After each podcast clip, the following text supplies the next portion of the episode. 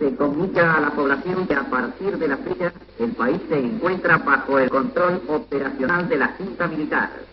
Se recomienda a todos los habitantes el estricto acatamiento a las disposiciones y directivas que emanen de autoridad militar, de seguridad o policial, así como extremar el cuidado en evitar acciones y actitudes individuales o de grupo que puedan exigir la intervención drástica del personal en operaciones.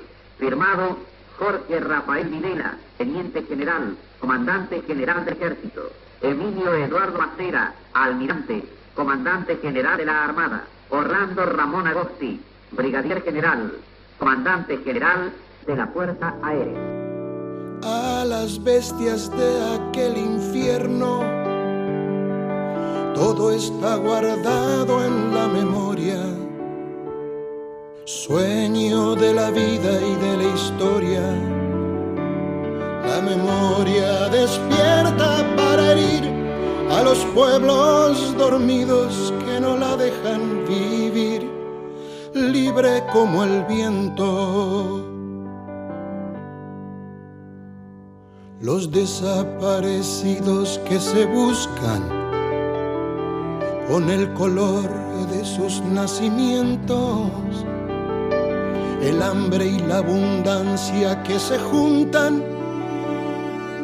el maltrato con su mal recuerdo, todo está clavado en la memoria, espina de la vida y de la historia.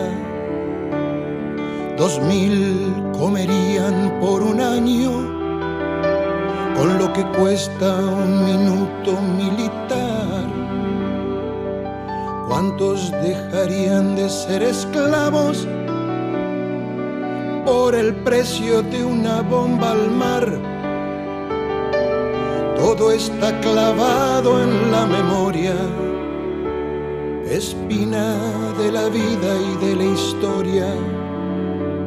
La memoria pincha hasta sangrar a los pueblos que la amarran y no la dejan andar libre como el viento. La legislatura de la provincia de Entre Ríos se disolvió, fue disuelta por la dictadura cívico-militar que se instauró el 24 de marzo de 1976. Así cesaron los mandatos de todos los diputados y diputadas y senadores y senadoras que habían sido electos en las elecciones de 1973, en los comicios efectuados el 11 de marzo. Vamos a repasar, Jorge, el listado de quienes eran esos senadores y diputados que fueron, por supuesto, obligados a dejar sus bancas porque se disolvió la legislatura. En el Senado, que va a estar eh, integrado a partir de 1973, había eh, ocho asientos que eran del Frejuli, ocho bancas del Frente Justicialista de Liberación, la Unión Cívica Radical tenía cinco y el MID tenía un senador. Esos escaños correspondieron a Antonio Gino Cavalaro y Ramón Chemes por la primera sección, Jorge Eldi, Hilda Viola de Schwank y Juan Victorio Ferro por la segunda sección y Felipe Bonifacio Ortiz, Rosa Lul de Eguilor y César Augusto Mochi por la tercera sección, todos ellos del Frejuli. Antonio Mulone y Pedro Muñoz por la primera sección, Elvio Omar Lambert y Valerio Andrés Buchet por la segunda sección y Ramón Dus por la tercera sección, todos de la UCR, la Unión Cívica Radical. Y también por el MID estuvieron como senadores Pedro Omar Savoini por la primera sección y bueno, esa fue la, conformación del Senado. Ejercía la presidencia del Senado el vicegobernador Dardo Pedro Blanc. En lo que respecta a la Cámara de Diputados, el Frejuli obtuvo 15 bancas que le correspondieron a Juan Regino Mario Godoy, Juan Carlos Urriste, Aurelio Romeo Galici, Ubaldo López Bernis, Héctor Luis Martínez, Lucas Oscar Petit, eh, Toufian Tacle, Osvaldo Mainetti, Eduardo Caballero, Miguel Domingo Villalba, Carlos Rodríguez y Diego Sánchez Pisola. Por su parte, la Unión Cívica Radical consagró a nueve representantes, Orlando Aníbal Aldaya, Rodolfo Emilio de la Cruz, Carlos Guillermo Magariños, Leónidas Livio Surt, Juan Francisco Elizalde, Atilio Raúl Muñoz, Herminio Enrique Ludi, Juan Ángel Redruello, José Carlos Mundani y Luis Ernesto García Guifre. Y el Movimiento de Integración y Desarrollo tuvo cuatro diputados, Carlos César Rodríguez, Andrés Daiquiz, Raúl Ángel Samitier y José Benedicto Virue. Seguimos escuchando los testimonios, Jorge. ¿Cómo no? En este caso vamos al ex legislador, diputado provincial en ese entonces, eh, el doctor eh, Luis Ernesto García Grife.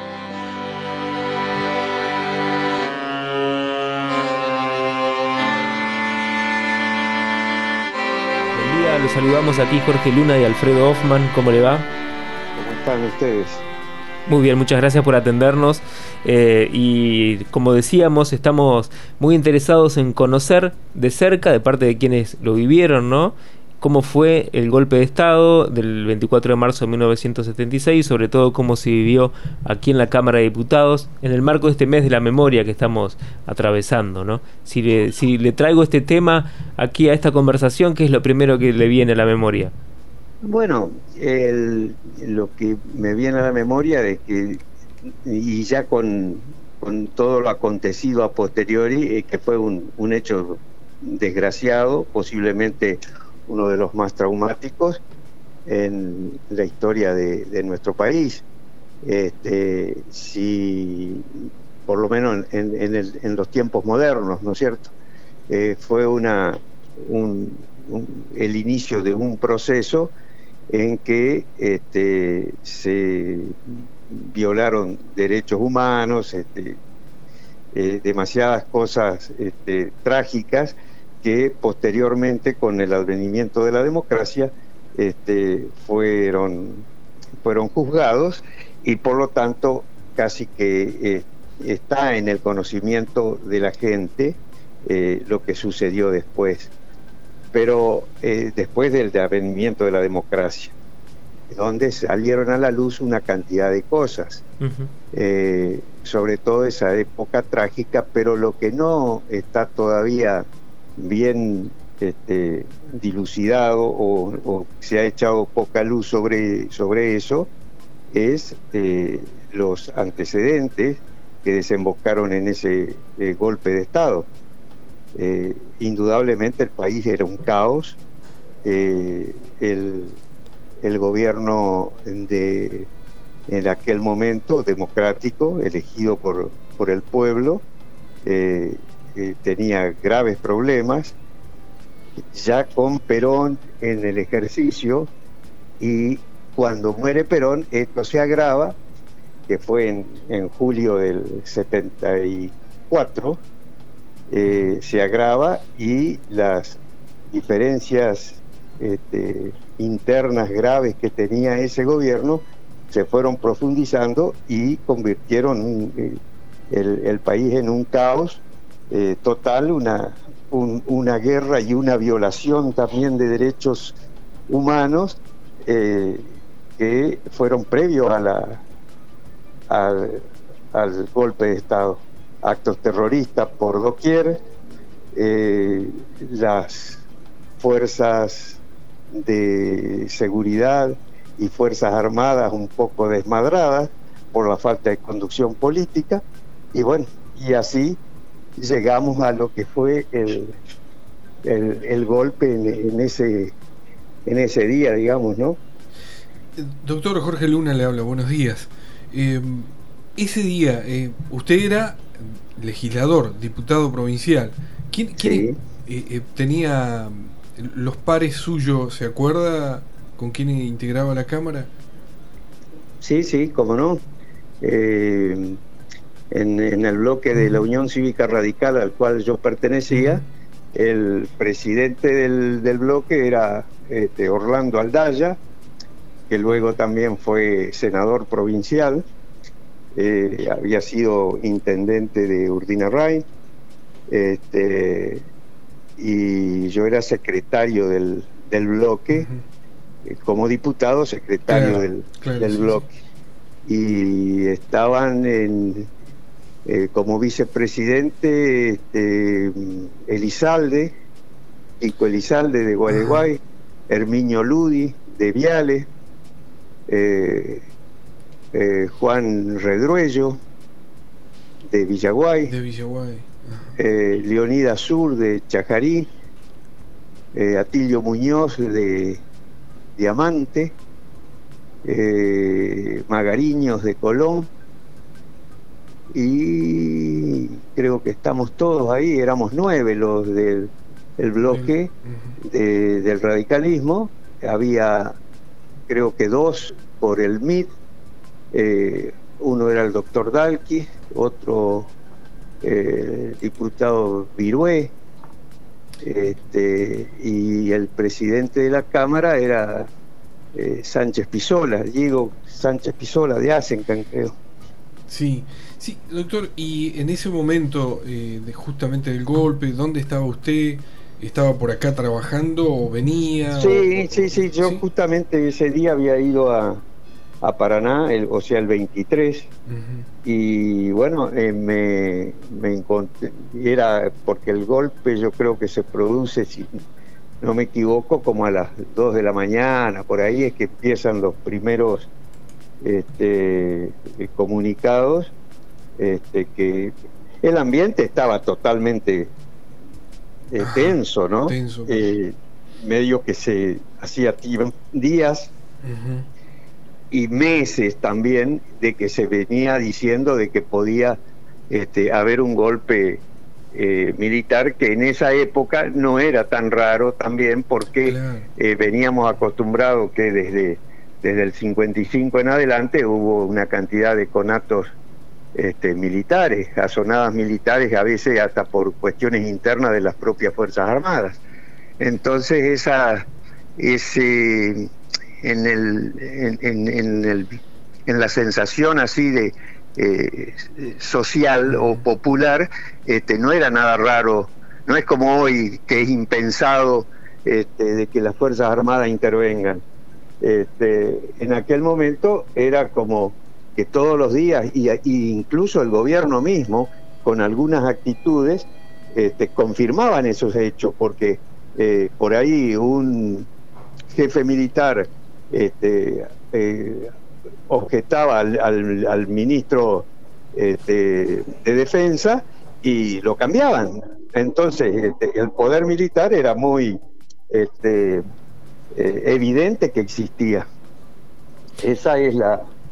este, así que bueno, esa noche sí me encontró en, en, en- en el hotel, eh, parábamos en hotel, obviamente, y al otro día, este, o ese, ese mismo día, no había celulares, no era, no era tan fácil este, comunicarse, no todo sí. el mundo tenía teléfono y teníamos, este, eh, nos juntamos, nos, este, eh, esa, a la tarde por ahí, nos juntamos en las afueras de, de Paraná, algunos de los que pudimos, no todos, este, y, y bueno, y tomamos una actitud que era totalmente este, prudente, digamos, de, de- de cada uno irnos a nuestros lugares de orígenes a ver qué, qué pasaba. Esa era la... Y, y bueno, y en ese, creo que ese día, lo que sucedió en la madrugada es que fue detenido Cresto y el vicegobernador, que era Blanco. Claro. Eh, Este- ¿y, y qué pasó? Usted dijo, nos volvimos a nuestros departamentos a ver qué pasaba. ¿Y qué, qué pasó, digamos, en, en su bueno, departamento? en todos los departamentos este, había, había habido este, el, el- el cambio inmediato de, de los, eh, por ejemplo, en Santa Elena había llegado este, personal militar o, incluso eh, movilizaban prefectura, todas las fuerzas de seguridad nacionales donde, donde había, como en este caso acá, y este, eh, directamente tomaban, tomaron la, municipalidad y, y lo desplazaban, desplazaban al intendente y acá al muy pocos días ya este, un, un prefecto retirado este, tomaba, tomaba la intendencia. Y todos los diputados y diputadas, al igual que senadores y senadoras, bueno, cesaron inmediatamente, por supuesto, en su. Esto obviamente porque el, en los primeros este, bandos militares que eh, en ese momento, por, por, por, disposición de, la Junta, eh, no me acuerdo cómo se llamaba, creo que reorganizadora del proceso de reconstrucción nacional, una cosa así, este, le daban fuerza de ley y hicieron cesar a no solamente a todos los diputados legisladores nacionales y provinciales y todos los gobernadores, sino también a la Corte Suprema en aquel momento. Porque en alguna, algunos de los golpes anteriores este, eh, intervenían únicamente el Poder Ejecutivo y la Corte quedaba que, la, que justamente la Corte después, en algunos, en, casi todos los casos, para quedar, avalaba el, el, proceso, ¿no es cierto? Claro. avalaba el gobierno de facto. ¿Y tuvo algún tipo de contacto con lo que, con, digamos, con, lo, con los otros diputados nuevamente a lo largo de la dictadura o, con las personas que trabajaban con usted? Por, por, supuesto, sí. Sí, sí, teníamos este, eh, permanente, permanente contacto, incluso en aquel momento me acuerdo que eh, Martínez Garbino, eh, padre, don Lucio, era este, presidente del comité provincial y este, nos, nos reunimos en varias oportunidades, este, el, el mismo bloque, es decir, cantidad de años seguimos viéndonos y funcionando, este, le llamamos el bloque este, los nueve diputados. Claro, en una suerte de eh, clandestinidad, digamos, porque no, no funcionaban como tal. Estábamos y, con, este, con los eh, dos asesores de... Em, porque también este, había eh, seis senadores, me parece, de, del radicalismo, no me acuerdo bien, pero este, me parece que el número eran, eran seis. El, y Eduardo Solari, conocido abogado de Paraná y ex diputado nacional, eh, era asesor del, bloque de senadores y Juan María Garayalde, Juancho Garayalde era el asesor del bloque nuestro de diputados. Y eh, o sea que a los legisladores se sumaban estas dos personas que las nombro porque eran de, un importante prestigio político. Y defensores de presos políticos. Defensores de presos políticos también. Eran, ¿Cómo? Que también eran defensores de presos políticos. Sí, sí, sí, por supuesto. Este, y bueno, y eso en algunos casos, eh, y antes del, del, golpe del 24 de marzo, le volaron el estudio a Juancho Garayalde ahí en calle La Paz, en, entre entre San Martín y, y, Corrientes. Y Corrientes, sí, sí, sí. sí, en la cuadra esa, este, subiendo en el sentido de la mano a mano izquierda, tenía el estudio este, Juancho Garayalde. Le volaron el, el, el, estudio y creo que la misma noche fue a, a, a Luisito Brasesco, que después fue senador nacional, este, también importante defensor de, presos políticos, antes del golpe, antes del golpe, que los había también a los, presos políticos, eh, este, y, se, el, único motivo, digamos, era que eh, para ponerle una bomba a Luis Braseco o a Juan Garayalde era la defensa que hacían de los presos políticos. Claro, claro. Eh, bueno, y finalmente cuando se recuperó la democracia, bueno, ¿qué sintió? ¿Sintió algún tipo de reivindicación de parte de los de o hacia los que integraban la cámara que fueron dejados cesantes? O sea, la sociedad hizo un reconocimiento, digamos, a, a, a estos, a ustedes, a diputados y diputadas. No, no, no. Este, yo creo que lo que sí hubo es legislación este, un poco reparadora de, aquellos este, empleados mal, mal cesanteados, porque, porque fueron cesanteados únicamente por, este, por, este, sospechas, eh, este, no, había, no había lo que es elemental en la administración pública, hacer un sumario y bueno y, resolver en base a, lo que se haya recogido en ese sumario. Ahí directamente a quienes eran este, considerados por alguien como este, peligrosos eh, fueron cesanteados y, y esos fueron reparados cuando con el advenimiento de la democracia, que bueno, que también este, a mí me tocó estar en este, como secretario de la gobernación en, eh, con Montiel, ¿no es cierto? Claro. En el primer gobierno de Montiel. Eh, del 83 al 87. Del 83 ah. al 87. Exacto. Doctor Luis Ernesto García Guifré, le agradecemos muchísimo esta comunicación, eh, su experiencia, su testimonio, ex legislador. Eh, como para finalizar, un mensaje, porque a muchos no lo vivimos y, hoy lo estamos escuchando. Eh, su mensaje para quienes, los jóvenes, que no, a veces no somos tan jóvenes, pero que no vivimos esa situación. Bueno, eh, mira, eh, no quiero dejar pasar por ahí que eh, me dijiste que si habíamos tenido algún reconocimiento. Yo creo que no, el reconocimiento era para, digamos, los que habían sufrido alguna, este, a que nosotros nos hayan interrumpido un, un, un mandato casi que no era, este, era una cuestión si se quiere, institucional grave, pero no personal grave, o sea, no tenía, la sociedad no tenía nada que, reconocernos a, nosotros. Este, por otra parte hubiera estado, hubiera estado mal, digamos, porque no, no eh, pasaron muchas cosas peores que, que, cada uno de nosotros eh, nos hayan cortado el mandato legislativo.